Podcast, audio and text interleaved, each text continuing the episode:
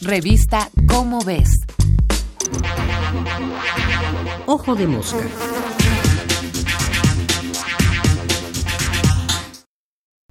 Racionalidad. Para hacer ciencia, contra lo que cabría suponer, se tienen que aceptar ciertos supuestos que no pueden comprobarse. Se trata de postulados que, como saben los filósofos, son indemostrables.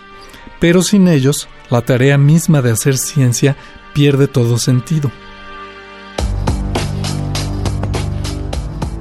El primero es la idea de que el mundo que vemos a nuestro alrededor realmente existe, que no es un sueño ni una alucinación y que tampoco vivimos dentro de una simulación de computadora como los personajes del filme La Matriz o The Matrix. Una segunda suposición aceptada implícitamente en la labor científica es que el universo tiene regularidades, los físicos las llaman leyes, que podemos descubrir y que nos permiten describir, comprender y hasta predecir los fenómenos que ocurren en la naturaleza. Un tercer artículo de fe en la ciencia es lo que el investigador francés Jacques Monod llamaba el principio de objetividad, la convicción de que no existen en la naturaleza planes ni propósitos predeterminados.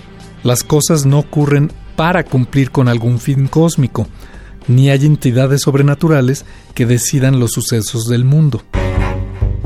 Pero es quizá el cuarto principio básico de la ciencia el que suele provocar más duda y discusión.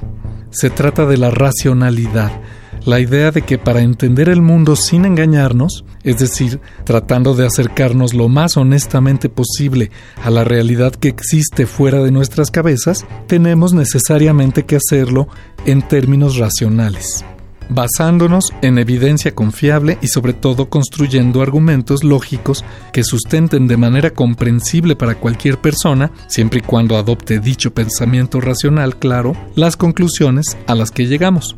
El pensamiento racional es una de las herramientas de supervivencia más poderosas que ha desarrollado a lo largo de milenios la humanidad. Pensar metódicamente y con rigor lógico no es algo que a nuestra especie se le dé de manera natural, pero es la única especie en el planeta que ha sido capaz de lograrlo. Y sin embargo, es imposible demostrar de manera racional nuestra confianza en la propia racionalidad inevitablemente se cae en argumentos circulares. ¿Significa esto que hay que abandonar el pensamiento racional como proponen los promotores del pensamiento místico que hablan de los peligros de ser demasiado racional? Por supuesto que no. Es cierto que hay temas, como las emociones humanas, el arte, las tradiciones, donde el enfoque racional no basta para resolver problemas, pero indudablemente es parte necesaria de la solución. La irracionalidad y el capricho no son alternativas útiles. La racionalidad no es solo una de las bases de la ciencia, también lo es de la democracia y de la civilización, y es también parte de lo que nos hace humanos. Este fue Martín Bonfil Olivera. Nos vemos en Cómo ves el mes que entra con otro Ojo de Mosca. Ojo de Mosca. Una producción de la Dirección General de Divulgación de la Ciencia.